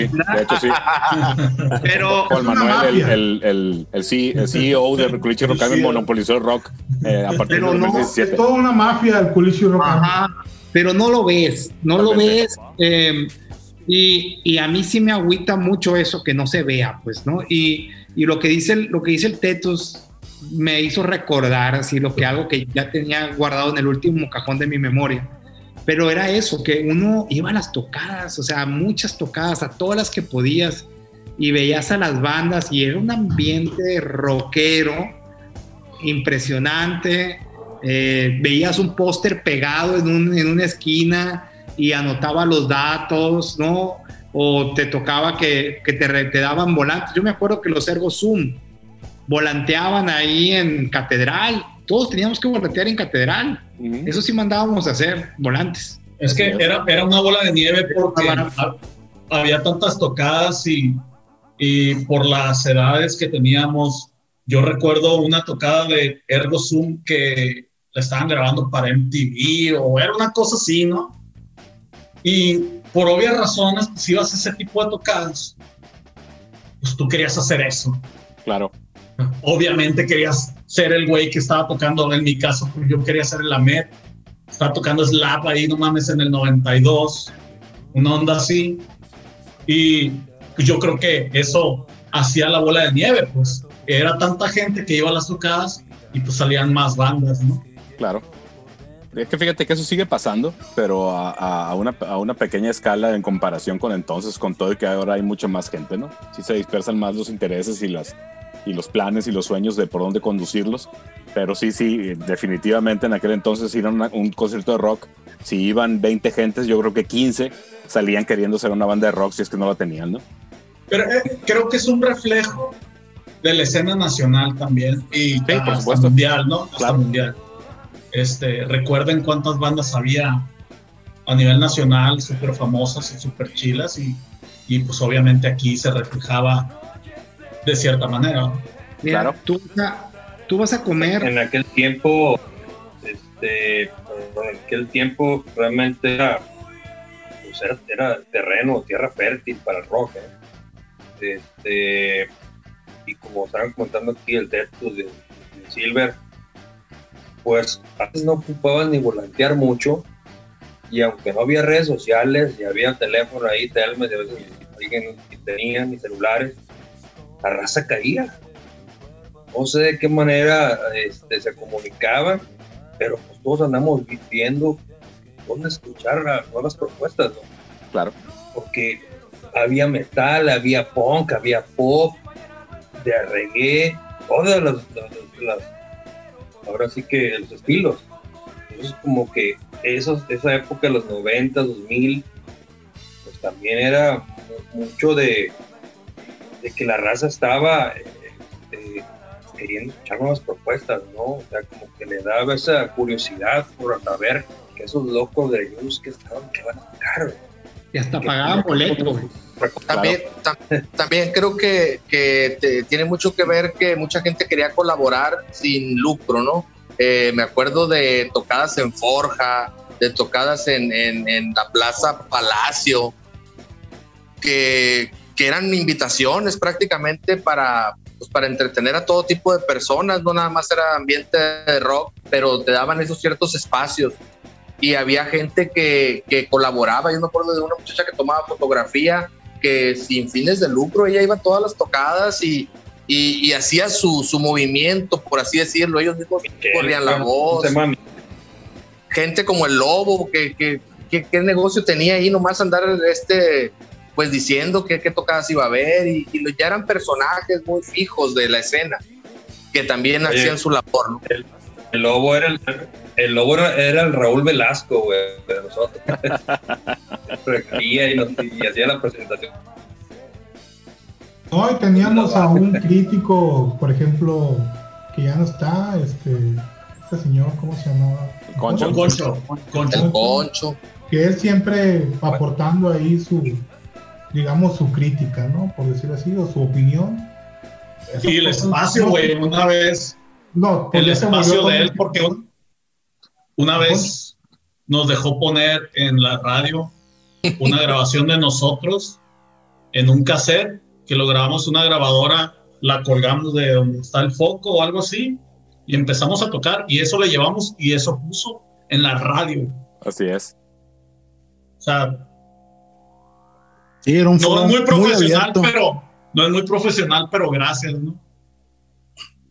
Y, y, ese tipo de cosas, no sé, yo no las veo tanto pues ahora y, y pues puede ser que yo esté medio perdido, pero neta, vas a un restaurante donde van jovencitos también, ¿no? A unas alitas, a, no sé, a un sushi, ¿no? Y hay música en vivo, incluso hasta en las bocinas. Y puras rolas de la época de uno. Así es. O sea, dices, ¿y lo nuevo dónde está? Claro. ¿no? Porque, porque esas eran nuevas o casi nuevas hace 15 años, 20 años. ¿Dónde están las nuevas o casi nuevas de ahora? Deberían de estar sonando las mismas bocinas que hace 15 años estaban tocando las mismas bocinas. Probablemente. Sí, no, ese, ese, ya, ese ya es otro tema, yo creo, porque Así la es. escena ha cambiado, pues. Mucho. Yo he platicado con mi, con mi esposa y con mis camaradas y, y le digo, a ver, hay raza que dice, no hombre, pero la, la época, la música de los Beatles, la mejor, esa época fue la máxima, o sea, no saben de música, los nuevos. Pues a lo mejor nosotros decimos que, que en aquel tiempo era lo mejor, ¿no? Pero si, te, si escuchas las propuestas que yo oí ahorita, pues ¿qué escuchas en la radio? Reggaetón, música acá, pop, una propuesta que tú, ah, ¿sabes qué? Híjole, pues que los, los chavos que quieren iniciarse en el rock, ¿qué escuchan? Mi hijo ya tiene 14 años, Queen. Hay, hay, hay, niños, sus, compañeros, pues ACDC, Guns N' Roses, Nirvana, chavos de la nueva generación escuchando rolas grunge, grupos de antaño, ¿por qué? Que era, era una propuesta chila, ¿no? Una propuesta bien estructurada pues, que marcó algo en, la, en, en, el rock. Y ahorita realmente no sé, a lo mejor pienso se estrella ruco, pero no es También, yo, también es, es, un hecho, ¿eh? Sí estamos rucos, o sea, eso... No, por supuesto. De hecho, ahorita, no, ahorita recuperando, sí, sí, estábamos eh, echando chiste ahorita antes de empezar el, el episodio y estabas platicando de este, de este documental que acaba de sacar Dave Grohl en, en Amazon, el, eh, que eh, sale por ahí Flea diciendo que en una plática con Tom York de Radiohead eh, le, le, comentó que parecía que existió una compuerta por ahí del año 2000 donde las bandas de rock que tú ves en los festivales ahora todas son de los 2000 para atrás, del 2000 para adelante no hay, ¿no?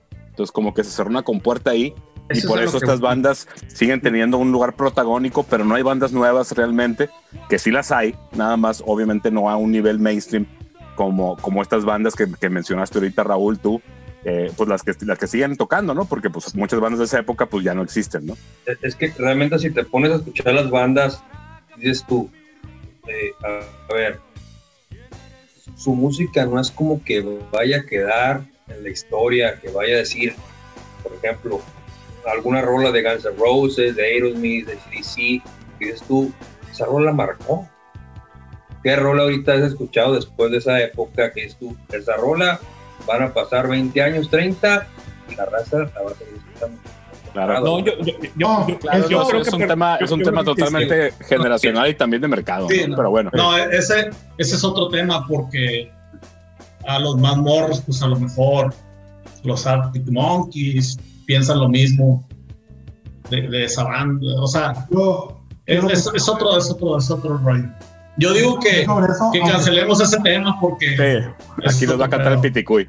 Esa, sí, efectivamente. No. Espérate, para, para, regresar al tema de Planeta Hierba, a ver si, si, oh. si ahorita, ahorita, que estás hablando con, con, con, con, los temas de las tocadas, ¿tienen algún evento eh, o alguna tocada que hecho y qué mal nos fue, cabrón, en ese evento, esa fecha que algo no funcionó, algo tronó, que digan, güey, o sea, ya hablamos la parte bonita, la parte romántica, Simón, todos muy amigos, pero una que han dicho, güey, qué mal nos fue, cabrón, en esa madre, sáquenme de aquí, cabrón. Yo no recuerdo ninguna, güey. Ay, ay, ay, ay, ahora resulta. Pues, híjole. No, no, en serio, en serio, o sea, mala, pues, así que, obviamente, mm, a lo mejor no estaba yo conforme con lo que había hecho. Ah. Eh, ese tipo de cositas de detalles de, de, siempre, pero a nivel general considero que no, a, a, menos que no, no recuerde, o por lo menos no recuerdo. Mientras que te divertías, güey, la neta nos las pasamos a toda onda, güey. Sí, a veces. Ese era, ese era el chiste. Caras, ese yo me era parte del show, ya nos bajábamos y te tomabas unas, ahí, unas 2X ahí, de las 2X me acuerdo de, de ahí, de, de, tu casa, Miguel. ¿Quién sabe por qué? ¿Quién sabe por qué? No, y, y, y pensé, si que, pensé que te acordabas del otra concurso. Marca, o otra compañía, ah, güey. ¿Te acuerdas? Así es. Sí, era, era, la marca oficial. Yo me acuerdo de, de, una vez que tocamos ahí en el Olidia, donde ese que dijo el que dijo el, el Eliud, donde yo no tenía patitas del tom de piso. Y tuve que poner el, el, el tambor sobre unos botes de, de, de, los que se usan de plástico, de los que compras ahí donde sea y que los usas para el baño, pues, ¿no? De papelera. y ahí los tenía y era bien nervioso, era muy complicado para mí estar tocando el tom de piso y que no se cayera porque no tenía una pata o dos patas. No, sí. Silver estás hablando de. No, el Silver está hablando de 1822. Mira, todavía no inventaban las patas del tom Es- de esa piso. madre, esa madre es anécdota, pues no, no es, no es una mala tocada. Sí, sí, sí, exactamente. Sí, no, mala tocada, de verdad, de verdad, no, nunca tuvimos, ¿no? O sea, Excelente. que fall- No, jóvenes. fallar el monitor, esas cosas, sí, eso sí. Eso Los sí humildes, les dicen. Los Órale. humildes ahora son. Oigan, jóvenes, pues, pues todo, lo, todo lo bueno siempre tiene, tiene un punto final y, y aquí recuperamos eh, en buena medida eh, la eh, buena parte de la historia de ustedes, incluido todo su trayecto hasta grabar el disco y algunas de sus, tocadas, la experiencia que les dejó todo esto, cómo la banda se termina cuando traían eh, mejores canciones, según nos platican.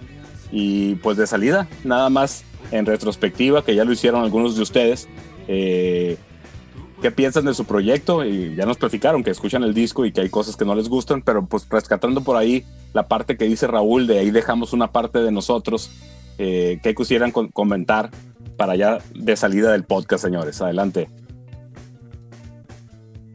El, día, el día de ayer le comenté a un compañero de trabajo. Este, pasaba una compañera y un compañero de trabajo ahí. Oye, fíjate que vamos al pop. Ah, fregón, muy bien. ¿Poco tocas una banda? Sí. ¿Y cómo se llamaba? Eh, el azul. Cuando ya se sacar modo Godín con raza de acá, ya como que el nombre está raro, ¿no?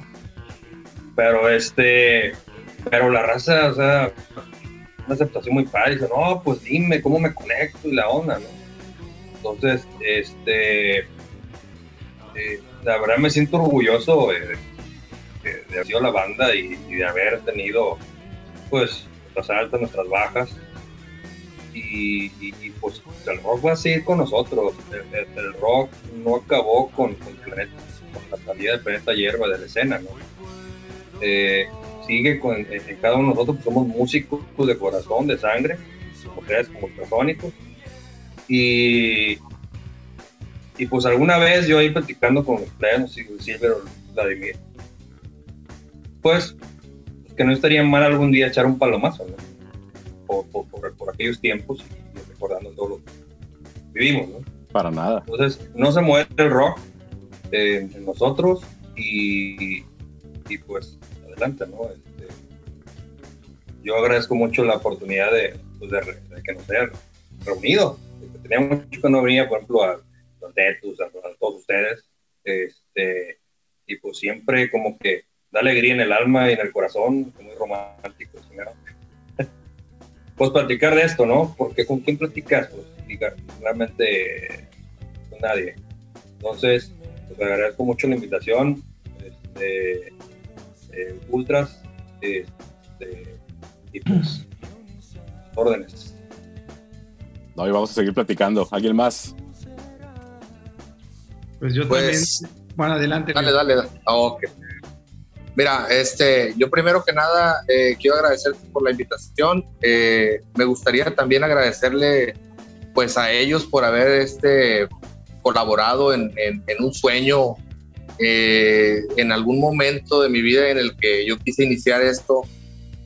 también conjuntar, hacer un, hacer una banda y sobre todo agradecerles ese tiempo que me regalaron. Para mí fue algo muy chingón. Me lo llevo en el corazón y este y también dejo abierto también la posibilidad de que si algún momento ellos quieren echar un palomazo o platicar o lo que sea, pues adelante, ¿no? Este, ya saben que ahí estoy para ellos y pues ahí tengo contacto con la mayoría. Este, eh, igual un abrazo para todos, es, es lo mejor que, que me ha pasado dentro de la música, este, haber pertenecido al- a, la banda ahí con ellos y, y había mucha química y eso no se olvida, ¿no? Chingón. Sí, eh, pues primero agradecerles, la verdad, Ultras, porque pues gracias a iniciativas como estas es que nos pudimos reunir otra vez después de que la banda se desunió, ¿no? O sea, no nos habíamos vuelto a juntar todos, ¿no? Órale.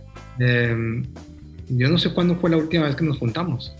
Eh, y, y, y, más chingón todavía que nos ha ayudado a reflexionar lo que no habíamos reflexionado. Por lo menos yo no lo había reflexionado, ¿no? Entonces, en la charla, eh, se, se, convierte en un diálogo con todos y con uno mismo y empiezas a hacer una reflexión de lo que viviste hace 15 años o no sé cuánto pasó ya. Eh, y, y pues sí es algo bueno, esta banda, para mí la banda lo fue todo en su momento, todo, todo, absolutamente todo lo de mi vida era la banda. Prácticamente nomás estaba estudiando mientras, ¿no? Mientras este, se consolidaba la banda, ¿no? Pero eh, el, es, es, es, una de las partes de mi vida más importantes, sin duda, ¿no? Y pues nada, gracias. Gracias, plebes, también este, por, por eh, Ultras y Planeta Hierba, también muchas gracias por, por esos momentos tan chingones que vivimos juntos. No, pues yo también agradezco, ¿no? Agradezco la oportunidad. Este, porque gracias a esto, pues, como dice Silva, nos pudimos ahorita juntar. Sí hemos tenido por ahí, por ejemplo, con Eliud he estado un poquito más en contacto ahí. Este, de vez en cuando con Raúl. Silva, pues es mi hermano más. pues ni modo. Lo descubriste, Vladi. no queda de otra. Un revelador. Uy, era el dato pues de Yo sí también es nuestro hermano. Nos dejamos solos. Bueno, he visto más, he platicado más con el Luke que con el Silver. No, pero te digo, coincidir con una, con unos, este, con unas personas que entre todos, este, crean en un proyecto, crean todos en un proyecto y, durar tanto tiempo, este, prácticamente nomás por la, esa ilusión ¿no? que tienes de, de, llevarlo a la realidad, de crear música. Eso es una cosa que se da mucho, pero que es muy difícil, porque bandas hay, ¿no? Entonces, es muy difícil coincidir. Tú sabes que se junten este, cinco, tres, cuatro canijos y que, y que congenien y que se crean entre ellos, ¿no? Eso es difícil. Nosotros este, lo tuvimos y creo que, que, pues, como dicen ellos, pues eso es una cosa que te queda para toda la vida. Yo les agradezco mucho también a, toda la banda, este, todo lo que vivimos, nunca se me olvida. Este, eh, de vez en cuando este, sería bueno echarnos el fonazo y vernos por ahí. Este, pero pues sí, fue una parte muy, muy, muy bonita de, creo, para todos de nuestra vida y, y, pues ahí siempre voy a estar agradecido por eso. Así es. Ya habla de... Eh, no, igual, este, muchas gracias por invitarnos, por invitarme. Eh, y nada, eh, yo también recuerdo esa época este, de muy buena manera. Eh, yo presumía y ahora ya no tanto porque no se dan las condiciones como para presumir a tu ex banda, ¿no? Eh, pero yo siempre lo recuerdo con mucho cariño y igual fue una parte así muy, muy importante. Como dije, fue un parteaguas de, de mi vida musical. Este, hasta la fecha me han mencionado a mí la banda, porque no sé si me recuerdan con, ella, pues, este, pero a nivel general, ¿no? A nivel, no, no de que, ay, qué chilo, qué chilo, no, qué chilo estaba la banda, Y eso es algo muy, muy cabrón, es un sentimiento bien chilo, este, y pues ahí quedó, ahí quedó algo grabado y ojalá, ojalá hubiéramos podido hacer más, pero bueno, ahí se quedó, que, ahí muera, este, y, lo recuerdo con mucho cariño, pues nada. Si, si alguna vez este, se da la oportunidad de, echar el palomazo, nomás les recuerdo, o les aviso más bien, que el otro día puse el disco y como que los dedos, de tanto que ensayaba las rolas y las tocaba, tienen memoria esta madre y, ahí salieron dos, tres notas que sí eran.